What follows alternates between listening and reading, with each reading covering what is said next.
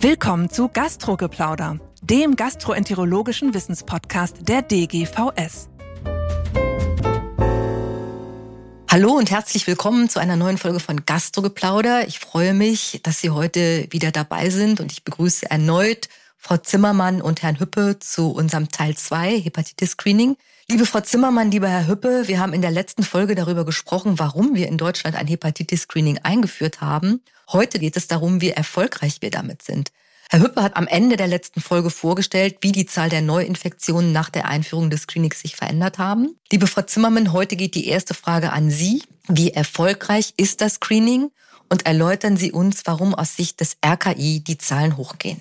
Ich glaube, es ist gut, vielleicht noch mal ein bisschen auszuholen und zu erklären, wo eigentlich unsere Meldedaten herkommen, weil das vielleicht nicht unbedingt jedem geläufig ist. Also wir haben ja in Deutschland ein Infektionsschutzgesetz und da haben wir eine Labormeldepflicht und auch eine Arztmeldepflicht. Hepatitis B und C werden durch die Labore sozusagen nach Paragraph 7.1 IFSG ist das gemeldet. Das ist quasi ein mehr oder weniger automatisiertes Verfahren.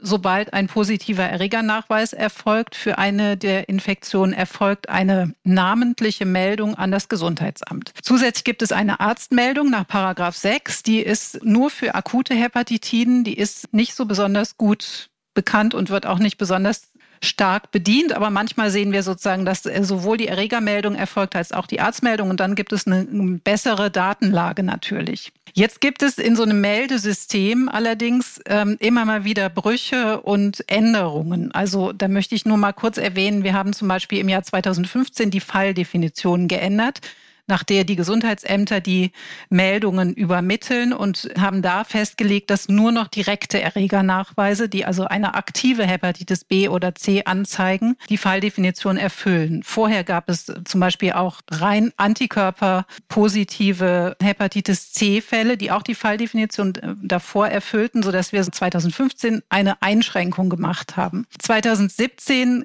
hat eine Novellierung des Infektionsschutzgesetzes stattgefunden und da wurde die Meldepflicht ausgeweitet auf alle Nachweise bei Hepatitis B und C, was dazu führt, dass Labore erstmal alle Nachweise, die sie führen, auch die indirekten an das Gesundheitsamt melden. Das Gesundheitsamt muss dann sortieren und Meldungen zusammenbringen, recherchieren, ermitteln um dann zu entscheiden, sind hier die Falldefinitionen erfüllt oder nicht. Und dann geht die Übermittlung weiter an die Landesstelle und schließlich an das Robert Koch Institut und zwar ohne Namensbezug. Ja, diese Daten sind anonymisiert und auch das Geburtsdatum wird reduziert auf den Monat und das Jahr der Geburt. Die Daten, die wir haben, die sind schon reduziert in ihrer Aussagekräftigkeit, aber dafür eben auch anonymisiert. Und schließlich gab es noch 2019 eine wichtige Änderung für Hepatitis B. Da wurde nochmal die sogenannte Referenzdefinition geändert und es wurde beschlossen, dass auch chronische Hepatitis B-Fälle, die vorher gar nicht meldepflichtig waren, auch inkludiert werden und auch publiziert werden. Und diese Änderungen, glaube ich, sind auch Grundlage für den Anstieg der Daten, den jetzt Herr Hüppe schon erwähnt hat, der sich auch fortsetzt. Also wir haben uns die Daten angeschaut für das Jahr 2022 und die im Vergleich zu den Vorjahren analysiert. Wir haben uns mittlerweile auch schon die Daten 2023 im Vergleich zu den Vorjahren angeschaut. Und es ist so, dass sich das tatsächlich fortsetzt, aber auch abflacht, wie wir jetzt sehen. Und wir haben natürlich außer diesen Änderungen im Meldewesen hatten wir noch weitere Ereignisse, nämlich zum Beispiel den russischen Angriffskrieg in der Ukraine seit dem 24.02.22 mit Fluchtmigration aus der Ukraine. Und da konnten wir feststellen, dass ein Teil des Anstiegs der an das RKI übermittelten Fälle im Jahr 22, insbesondere für Hepatitis C, und das setzt sich 23 fort, auf die Fluchtmigration aus der Ukraine nach Deutschland zurückgeführt werden kann. Denn dort ist die Prävalenz für Hepatitis B und C deutlich höher als in Deutschland. Also das ECDC und die WHO schätzen, dass die Prävalenz von Hepatitis B äh, ein Prozent ist, in Deutschland wie gesagt 0,3 und für Hepatitis C drei Prozent, deutlich höher als in Deutschland. Und wir wissen ja, dass Geflüchtete aus der Ukraine in Deutschland seit Juni 22 die Leistungen der gesetzlichen Krankenversicherung in vollem Umfang in Anspruch nehmen können und auch teilweise in den Einrichtungen gescreent werden. So haben wir also gesehen, dass für Hepatitis C, wir hatten in den Vorjahren so zwischen 19 und 25 Fallmeldungen mit Bezug aus der Ukraine, also Geburtsland oder Nationalität Ukraine wohingegen im Jahr 2022 660 Hepatitis C-Fälle mit diesem Bezug übermittelt wurden. Das entspricht einem Anstieg um acht Prozentpunkte. Und für Hepatitis B war das ein bisschen weniger. Das war ein Anstieg um zwei Prozentpunkte. Also das ist auf jeden Fall sicher auch ein Grund, der den Anstieg erklärt. Zusätzlich gab es auch einen, das haben wir bei allen Infektionserregern gesehen, einen Abfall der Meldungen während der Pandemie, vor allen Dingen in den ersten Pandemiejahren. Und wir nehmen an, dass sich nach der Pandemie auch einfach wieder das Testsystem erholt hat, dass Leute wieder vermehrt Testungen in Anspruch genommen haben, sodass es auch vielleicht so einen leichten Erholeffekt gab, eine Kompensation dieser wenigen Testungen während der Pandemie. Und jetzt vielleicht noch mal ganz speziell, wie haben wir versucht, den Effekt des Screenings auszuwerten? Also uns liegen leider in der Meldung keine Angaben zum Testgrund vor. Das wäre natürlich ideal, wenn wir wüssten, warum wurde jetzt diese Infektion getestet, zum Beispiel aufgrund eines neu eingeführten Screenings oder aufgrund von Symptomen oder was auch immer. Aber das ist leider noch nicht der Fall, sodass wir nur indirekt gucken können. Und da haben wir uns vor allen Dingen die Altersgruppen angeschaut, also die Verteilung nach Altersgruppen. Und tatsächlich ist es so, dass ein stärkerer Anstieg der übermittelten Fälle in den Altersgruppen über 35 zu sehen ist, vor allen Dingen in den älteren Altersgruppen, also vor allen Dingen in den über 60-Jährigen für Hepatitis B, auch für Hepatitis C, sodass natürlich dieser Effekt, also es kann sein, dass das sozusagen wirklich zeigt, dass das Screening tatsächlich anders als wir alle ge geglaubt haben, vermehrt Fälle findet.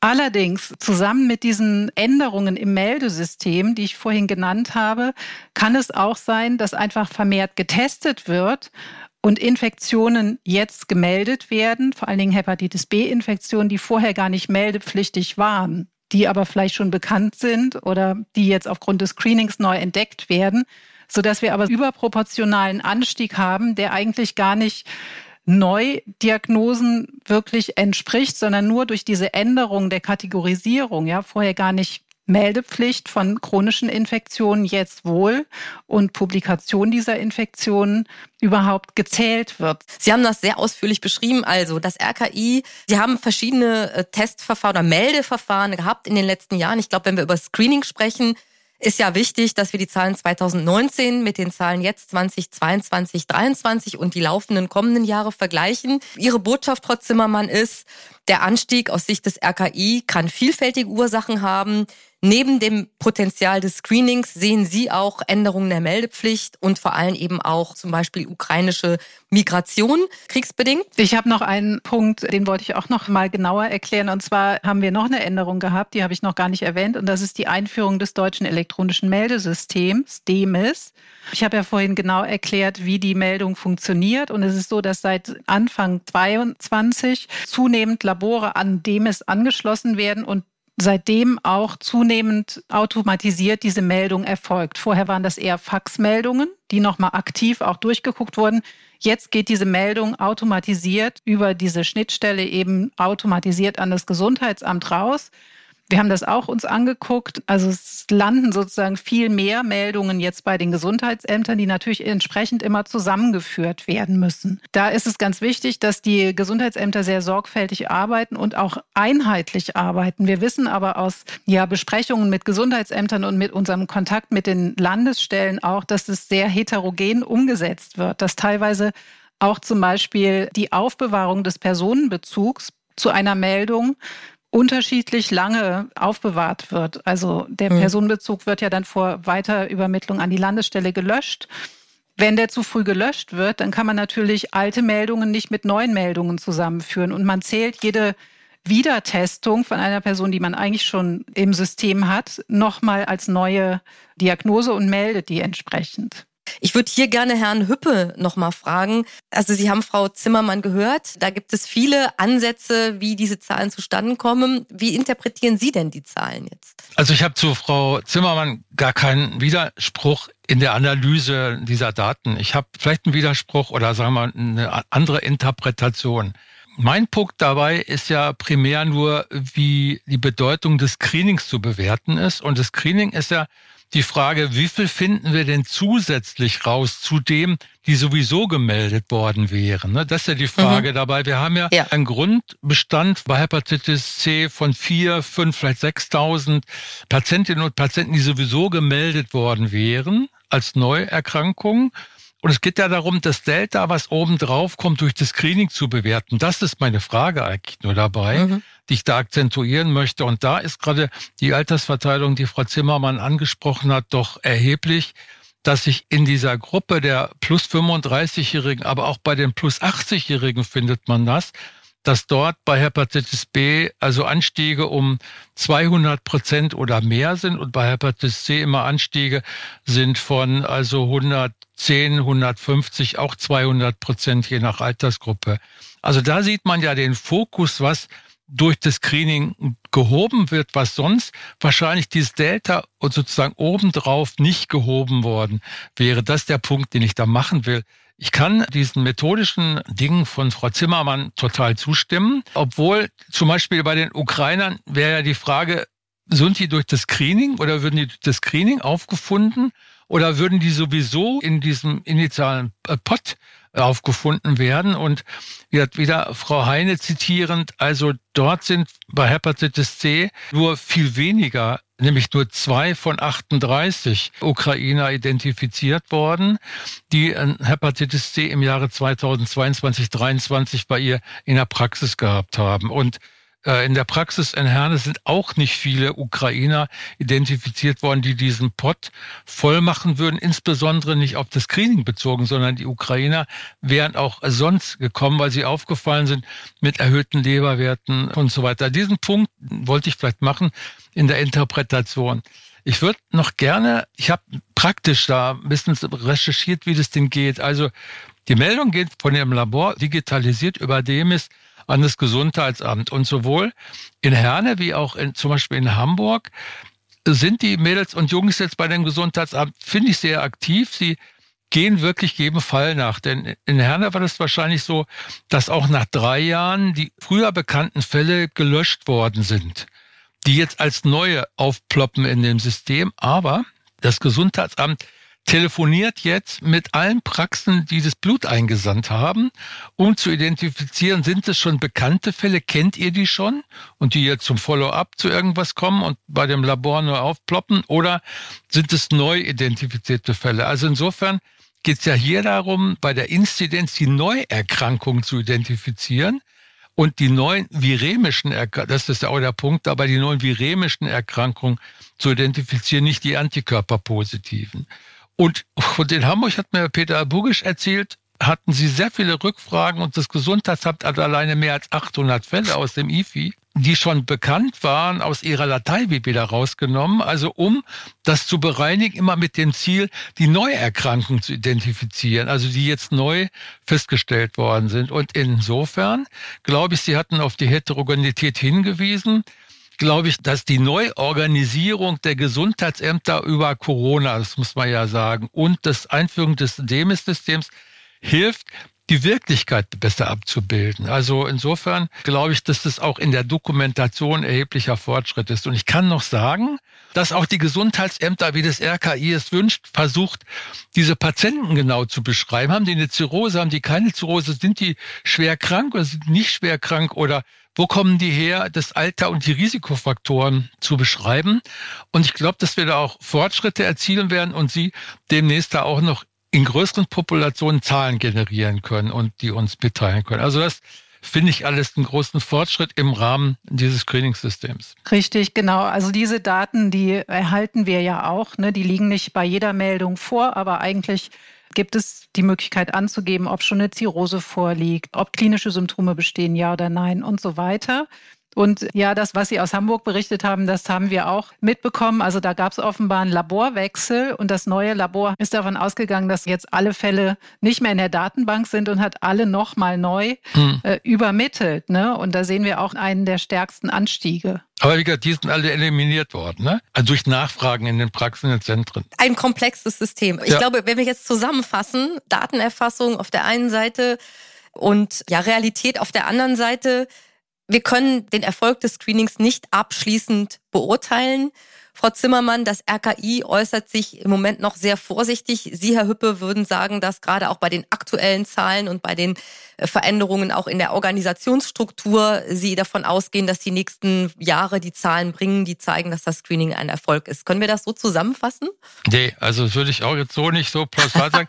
okay. Denn wenn Sie die letzten, und da bin ich bei Frau Zimmermann, ich glaube, wir haben wahrscheinlich 2023 ein Plateau erreicht. Und wenn wir dieses halten würden, also ich glaube nicht, dass mhm. es eine dauernde Progression gibt, dass es immer weiter nach oben geht. Ich glaube, dass wir das halten werden. Das ist der erste Punkt. Der zweite ja. Punkt ist, ich würde noch wichtige Informationen hinzufügen. Ich habe nämlich mit der Kassenärztlichen Bundesvereinigung geredet. Und da ist ja die Frage, um das Screening zu beurteilen, wie sind denn die Zahlen der abgerechneten Gebührenziffern dort? Das ist ja die ganz spannende Frage dabei. Und da weiß ich, dass also in 2021 und 2022 9,6, 9,7 Millionen Gesundheitsuntersuchungen durchgeführt worden sind. Und ich habe Zahlen von sechs Quartalen gesehen, nämlich von vier 2021 bis 1 2023 und in dieser Zeit sind ungefähr über 14 Millionen Gesundheitsuntersuchungen durchgeführt worden.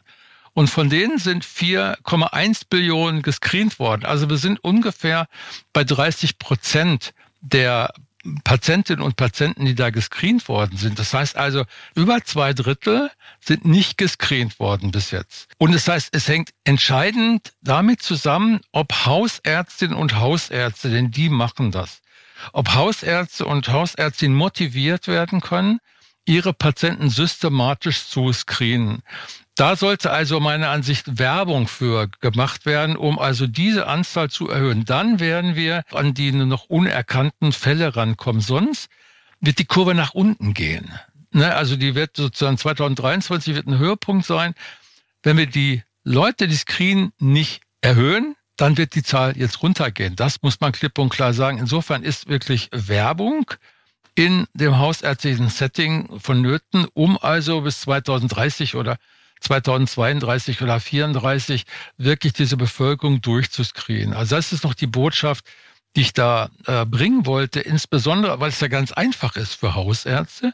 Nämlich, sie müssten eigentlich nur kurz mit dem Patienten beim Check-up reden, einen Haken im Labor machen, schon wird die Untersuchung nach Hepatitis C Antikörpern und HBsAg durchgeführt. Da gibt's jetzt auch wieder ein Problem, wenn man der Frage nachgeht. Und da ist ja diese Reflextestung eigentlich vorgeschrieben. Reflextestung heißt aus dem gleichen Blut, wo Antikörper oder HBsAg bestimmt worden ist, automatisch eine PCR zu machen.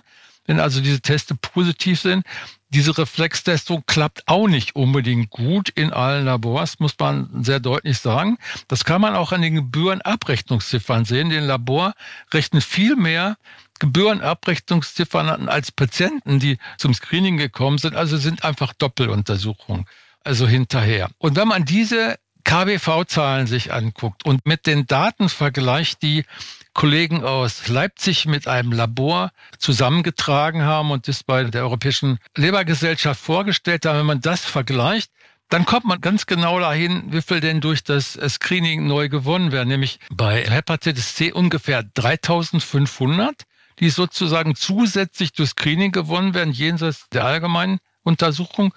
Und bei Hepatitis B ungefähr 6.000 bis 7.000, die da neu gewonnen werden. Also wenn man all diese Daten sich anguckt, kriegt man ein sehr interessantes Bild, vollständig oder unvollständig, über das Screening und den Screening-Effekt. Das wollte ich noch dazu beitragen.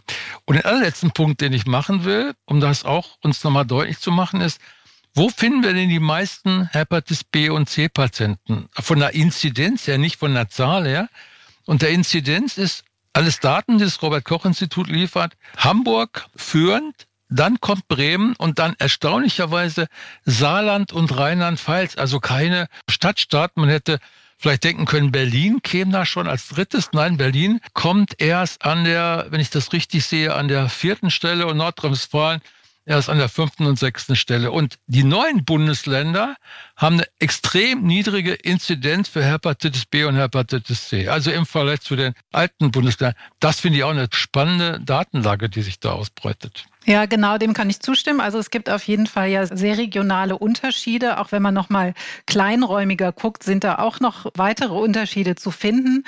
Aber wie gesagt, teilweise sind es System Unterschiede auch, die eben durch unterschiedliche Vorgehensweisen in den Gesundheitsämtern oder auch auf den, in den Landesstellen, wo es dazu kommt, oder eben solche Sachen wie in Hamburg dieser systematische Laborfehler, wo dann nochmal alle Daten neu übermittelt wurden.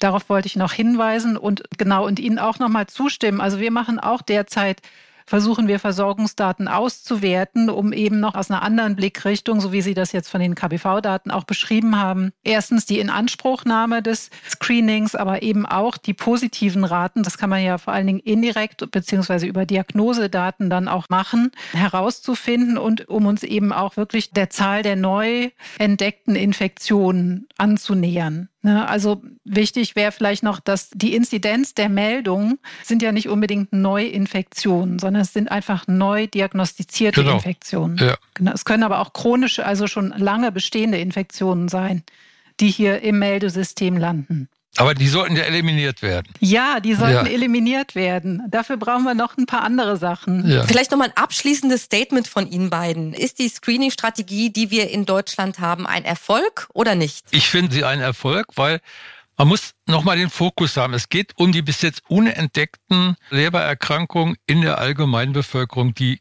keine Leberwerterhöhung haben und keine positive Anamnese auf eine Infektion haben. Um diese Gruppe geht es mir eigentlich. Und da glaube ich, dass das Screening ein entscheidender Hebel ist und insbesondere die Motivation auf die Leistungserbringer hier, Hausärztinnen und Hausärzte in der Adressierung, dort weiterzumachen in den nächsten zehn Jahren. Wir werden die Zahl der unentdeckten Fälle damit dramatisch reduzieren. Frau Zimmermann, ja. Ihr abschließendes Statement.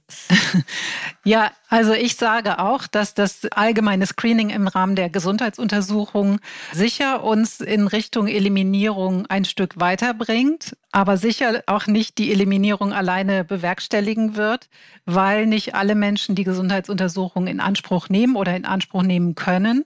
Es gibt auch Menschen, die keinen Zugang haben zur Regelversorgung, die nicht versichert sind. Es gibt vulnerable Gruppen wie Menschen, die Drogen gebrauchen oder auch Menschen, die vielleicht gar nichts von diesem Angebot wissen, weil uns hier zum Beispiel die Sprachmittlung fehlt oder die nicht kultursensibel genug gemacht sind. Und solche Angebote müssen halt dieses allgemeine Screening mehr und mehr ergänzen.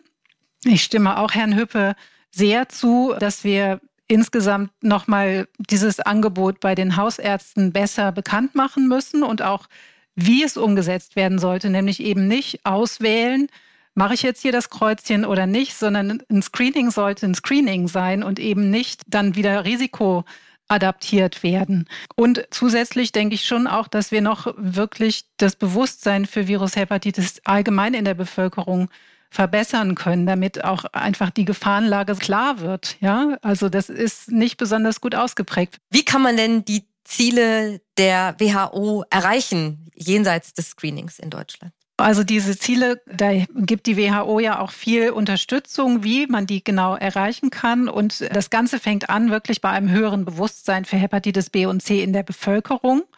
Und wir müssen wirklich diejenigen finden, die bisher nichts von ihrer Infektion wissen, also zum Beispiel durch ein allgemeines Screening, aber auch durch zielgruppenspezifisches Screening. Und die WHO fordert ja, dass 90 Prozent der weltweit vorhandenen Hepatitis B und C Infektionen diagnostiziert werden und dass 80 Prozent der diagnostizierten behandelt werden sollen. Die effektiven Behandlungsmöglichkeiten liegen ja vor, also die Werkzeuge sind da, diese müssen nur auch wirklich zum Einsatz kommen. Und dazu muss man wirklich an allen Stellen die vulnerablen Gruppen, die besonders betroffen sind von Hepatitis B und C, mit integrierten Angeboten, die auch Sprachmittlung umfassen, erreichen und gut aufklären, so damit Personen einfach wissen, warum jetzt eine Testung wichtig ist, dass es auch eine Behandlung gibt. Und natürlich muss das Ganze integriert sein. Es muss von der Testung gleich über die Diagnose in die Behandlung gehen, am besten mit kurzen Wegen.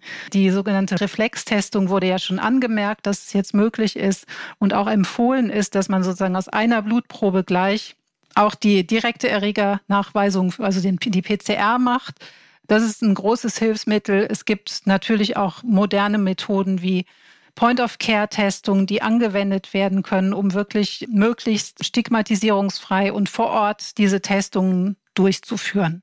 Zusätzlich brauchen wir eine bessere Ausweitung der Präventionsmaßnahmen, also die Hepatitis B-Impfung bei Säuglingen. Wir haben die ja seit 1995 in Deutschland etabliert. Aber leider schaffen wir es seit Jahren nicht, die von der WHO geforderte 90-prozentige Impfabdeckung bei Kindern zu erreichen. Wir liegen da immer bei 86 Prozent und kommen einfach nicht weiter nach oben. Auch die Impfung von Risikogruppen ist schon seit den 80er Jahren in Deutschland etabliert und empfohlen und wird bezahlt, wird aber, wie wir in Studien sehen, gar nicht ausreichend umgesetzt. Andere Präventionsmaßnahmen sind zum Beispiel für Risikogruppen die Ausgabe von Konsumutensilien zum sicheren Drogengebrauch, um eben auch die Weitergabe von Infektionen zu vermeiden. Da wissen wir auch aus eigenen Studien, dass wir hier die WHO-Ziele bei weitem nicht erreichen, dass die sogar noch schlechter geworden sind. Also die WHO fordert 300 sterile Spritzen und Nadeln pro Person pro Jahr auszugeben und wir liegen dabei nicht mal 200 im Mittel in Deutschland. Der Zugang zur Opioid-Substitution und hier auch ein Setting, die Substitution, substituierende Ärzte, ein gutes Setting, um eben Testungen anzubieten und auch Behandlung anzubieten. Alle diese Maßnahmen müssen alle Menschen gleichermaßen erreichen. Dieses Prinzip der äquivalenten Versorgung sozusagen oder des äquivalenten Zugangs ist ja auch ganz groß in den WHO-Guidelines. Das gilt also auch für Inhaftierte, Menschen in Haft, aber auch für nicht versicherte Menschen oder ganz wichtig, Menschen in Wohnungslosigkeit. Also da fehlen uns, glaube ich, wirklich noch einige Schritte, um hier voranzukommen. Und das Ganze erfordert deshalb eben auch politische Unterstützung und eben den Willen, strukturell die Bedingungen zu schaffen, um allen Menschen, auch denen, die sozial benachteiligt sind, den gleichen Zugang zu allen diesen Maßnahmen zu gewährleisten. Und schließlich brauchen wir natürlich auch Daten, um die Umsetzung der Maßnahmen und das Fortschreiten Richtung Eliminierung zu messen. Und da haben wir leider noch erhebliche Datenlücken und wissen zum Teil gar nicht, wie gut wir schon in einzelnen Bereichen stehen. Daher müssen wir hier wirklich gemeinsam an der Datenlage arbeiten und Daten, die vorhanden sind, zusammenbringen, Studien bei vulnerablen Gruppen durchführen, eben auch, wie gesagt, schon Versorgungsdaten analysieren. Und dafür müssen natürlich dann eben auch die nötigen Mittel bereitgestellt werden. Vielen Dank, Frau Zimmermann, für dieses abschließende Statement. Ich würde es gerne auch noch kommentieren. Ich bin ja nicht nur Arzt, sondern auch noch Diplom-Sozialwissenschaftler und dieses bringe ich in meinem Rentendasein zusammen, was mir großen Spaß macht. Und insofern beschäftigt mich die Frage von Armut und Gesundheit sehr in diesem Zusammenhang. Und das genau der Punkt, den Frau Zimmermann hier adressiert hat. Ich hatte vorhin gesagt, dass 83 Prozent stellt das WDIO dar, 83 Prozent der Gesundheitsuntersuchung in zehn Jahren teilnehmen. Bleiben ja 17 Prozent über. Das müssen wir auch klar sehen, die also keine Arztaffinität haben, würde ich mal so interpretieren, die nicht Ärztinnen und Ärzte zum Beispiel aufsuchen und dann dem Screening an der Stelle überhaupt nicht zugänglich sind. Und Frau Zimmermann hat schon diese Risikogruppen adressiert. Wir müssen sie irgendwie auffinden und identifizieren und sie irgendwie dem Medizinwesen zugänglich machen. Obwohl ich glaube, und das hat auch Corona gezeigt, wir werden da keine 100 Prozent schaffen, weil es gibt eine Reihe von Skeptikern gegenüber dem Medizinsystem, den staatlichen Autoritäten, sich dem nicht anzupassen, dort nicht hinzugehen. Die Menschen werden wir also nicht erreichen. Aber es gibt eine Studie, ist schon über zehn Jahre alt, die gefragt hat, wer denn in welchen sozialen Gruppen an dieser Gesundheitsuntersuchung teilnimmt. Und die zeigt auch, dass es einen deutlichen Unterschied gibt aus den sozial privilegierten Gruppen und den nicht sozial privilegierten Gruppen. Also das zeigt, dass hinter dieser Screening-Strategie sich auch die Frage hinterlegen muss, wie man an die sozial deprivierten Gruppen herankommt.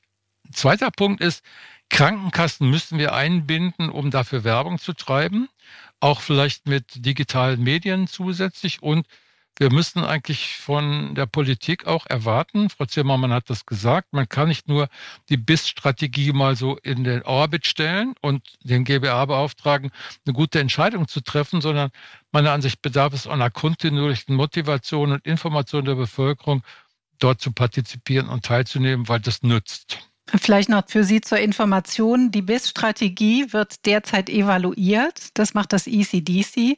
Und wir haben nächste Woche eine ganze Kommission vom ECDC in Deutschland, die auch in die Länder fahren und sich verschiedene Dinge angucken. Und die werden natürlich einen Bericht machen.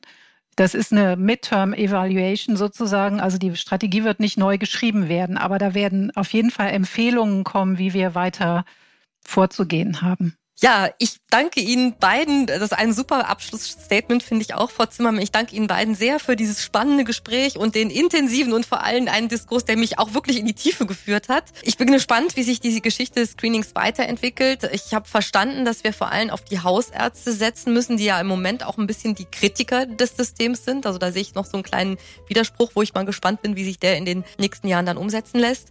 Und liebe Hörerinnen und Hörer, ich hoffe, Sie haben etwas mitgenommen und bis zum nächsten Mal. Vielen Dank.